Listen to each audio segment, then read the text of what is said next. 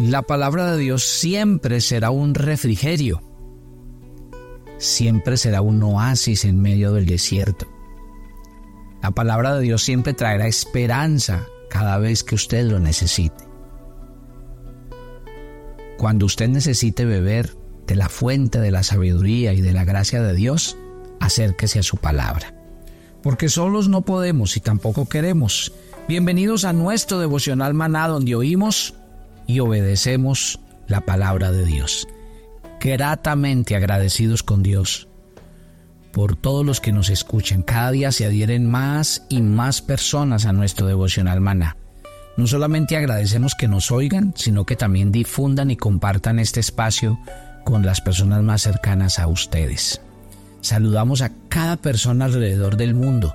Damos gracias a Dios por los ministerios que hoy se están levantando, como el de París, en Francia, donde se levanta un gran ministerio en este tiempo, y todos los que quieran hacer parte del Ministerio Maná nos pueden escribir y nosotros le hacemos llegar toda la información. Asimismo, todo lo que está pasando eh, en varios estados, en los Estados Unidos, donde cada vez abrimos nuevas eh, sedes de la Iglesia Maná. Así que agradecidos con Dios y si usted quiere ser parte de esta iglesia, tenemos iglesias en Colombia, tenemos iglesias en Ecuador, en eh, México, bueno, muchos otros países.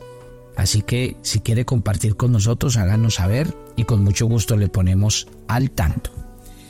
Estamos leyendo el Salmo 119.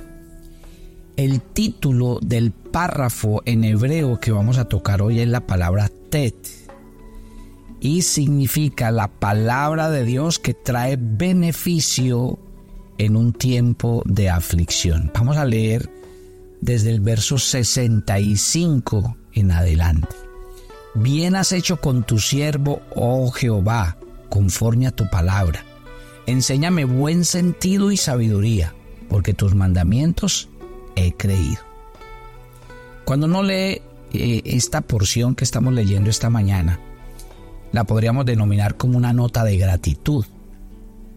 El salmista se haya agradecido por el buen trato de Dios hacia él y que esto ha llegado conforme a su palabra.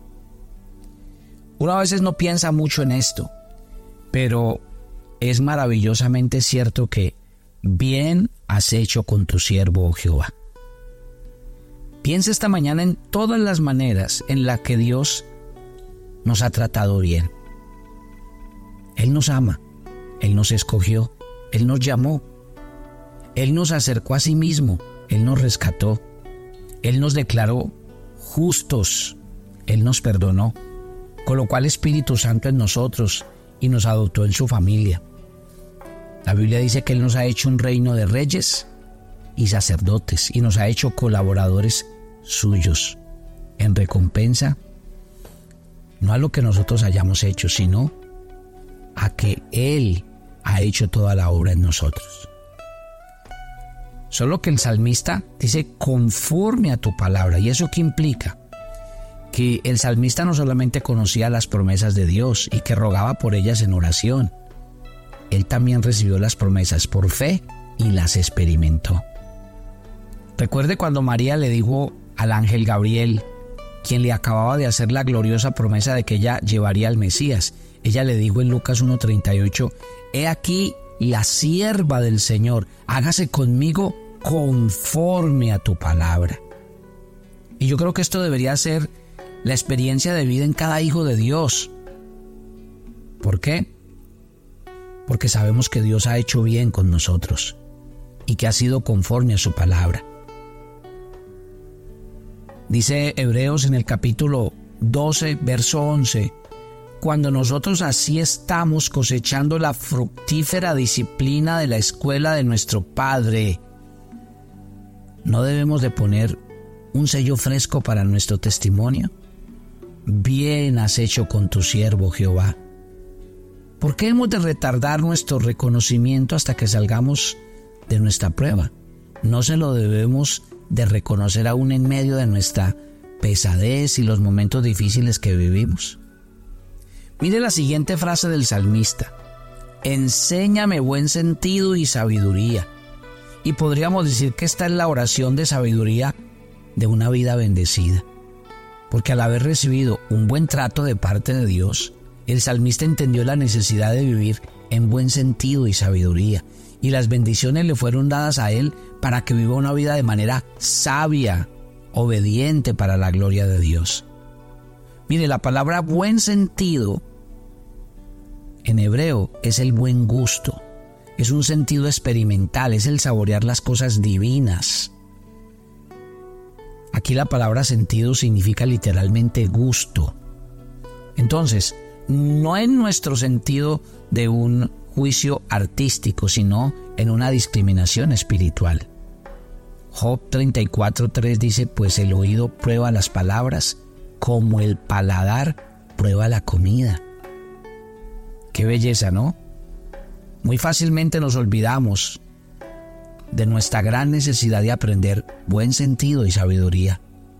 Dice, porque tus mandamientos he creído.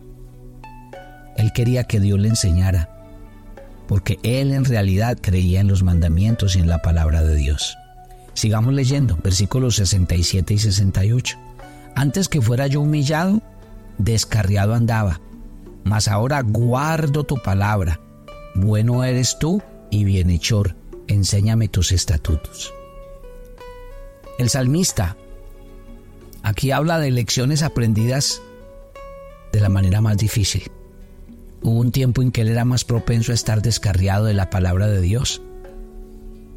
Y la vida sabia le fue revelada allí, bajo una temporada de aflicción. Ahora él está dedicado a la palabra de Dios. Y eso pasa porque a veces nuestras pruebas actúan como un aguijón para mantenernos en una buena postura. El cristiano,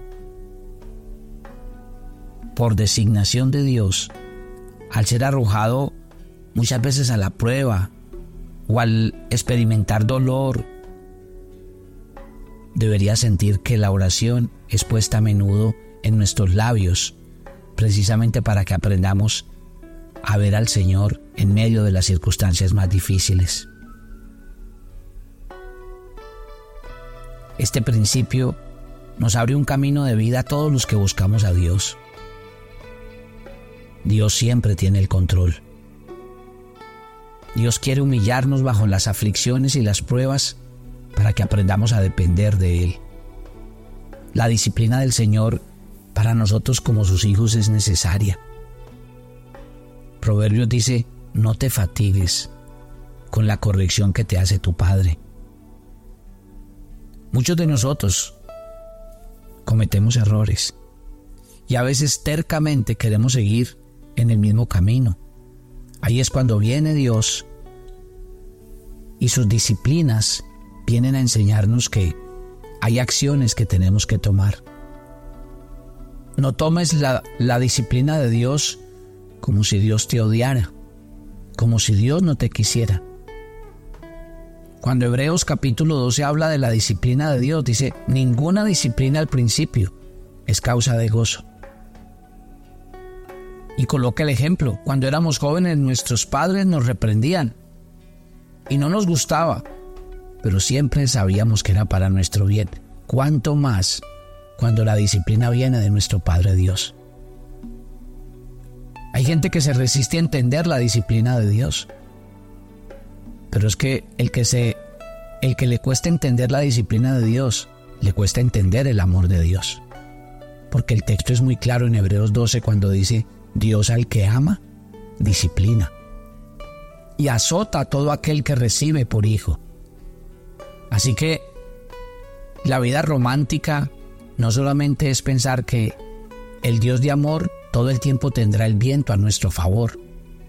No hay momentos, hay días, hay circunstancias donde las cosas no van a ir como queremos o como pensamos donde las cosas no van a ser tan fáciles como las hemos soñado. Hay momentos donde Dios tratará con nosotros. Pero ¿por qué Dios trata con nosotros? Porque nos ama. Porque tiene un plan especial para nuestras vidas. Si Dios no nos amara, entonces simplemente nos dejaría a la deriva. Dejaría que cometiéramos siguiéramos cometiendo siempre los mismos errores. De hecho, quiero contarles que hay un salmo en la Biblia donde el castigo de Dios fue ese, decirle a su pueblo, como ustedes no me quisieron, los voy a dejar a la deriva, los voy a dejar a la suerte de su propia mente y sus propios pensamientos para que recojan lo que en sus caminos ustedes siembran. Y quiero decirle, no hay disciplina más fuerte para una persona de parte de Dios que dejarla recoger lo que en su necedad todo el tiempo siembra. De hecho, ¿sabe por qué estamos hoy aquí? El salmista lo explica muy bien. El salmista dice, si no fuera por la bondad del Señor, ya habríamos sido consumidos. Entender la palabra de Dios como una fuente de disciplina para mi vida. A veces hay versículos de la Biblia que no nos gustan. A veces hay mandamientos a los que nos resistimos. Hay palabras que no quisiéramos que existieran en la escritura. Pero ahí están. ¿Y que buscan? Nuestra formación, el desarrollo de nuestro carácter. Y que realmente estas cosas nos corrijan.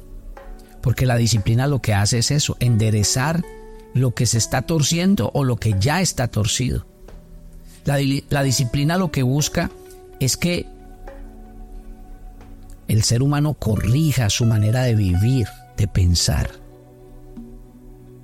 Por eso, ante el mundo en el que estamos viviendo, donde todo se, donde todo se puede, todo se vale, todo es permitido, por eso es bueno ir a la Biblia. Porque la Biblia, hablando de, de un Dios de disciplina, la Biblia dice, esto demanda el Señor. La Biblia dice, esto ordena el Señor. Y la Biblia manda al Hijo de Dios apartarse de ciertos caminos, a no practicar ciertas cosas, y eso se llama disciplina.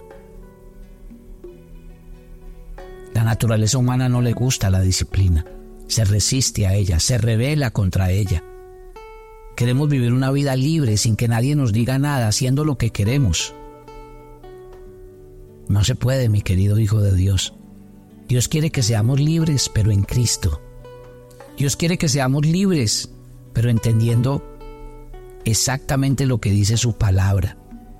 No una libertad que nos lleva a la esclavitud, sino una libertad que realmente nos permite disfrutar de los mandamientos de Dios. Piense eso esta mañana y piense en las palabras del salmista.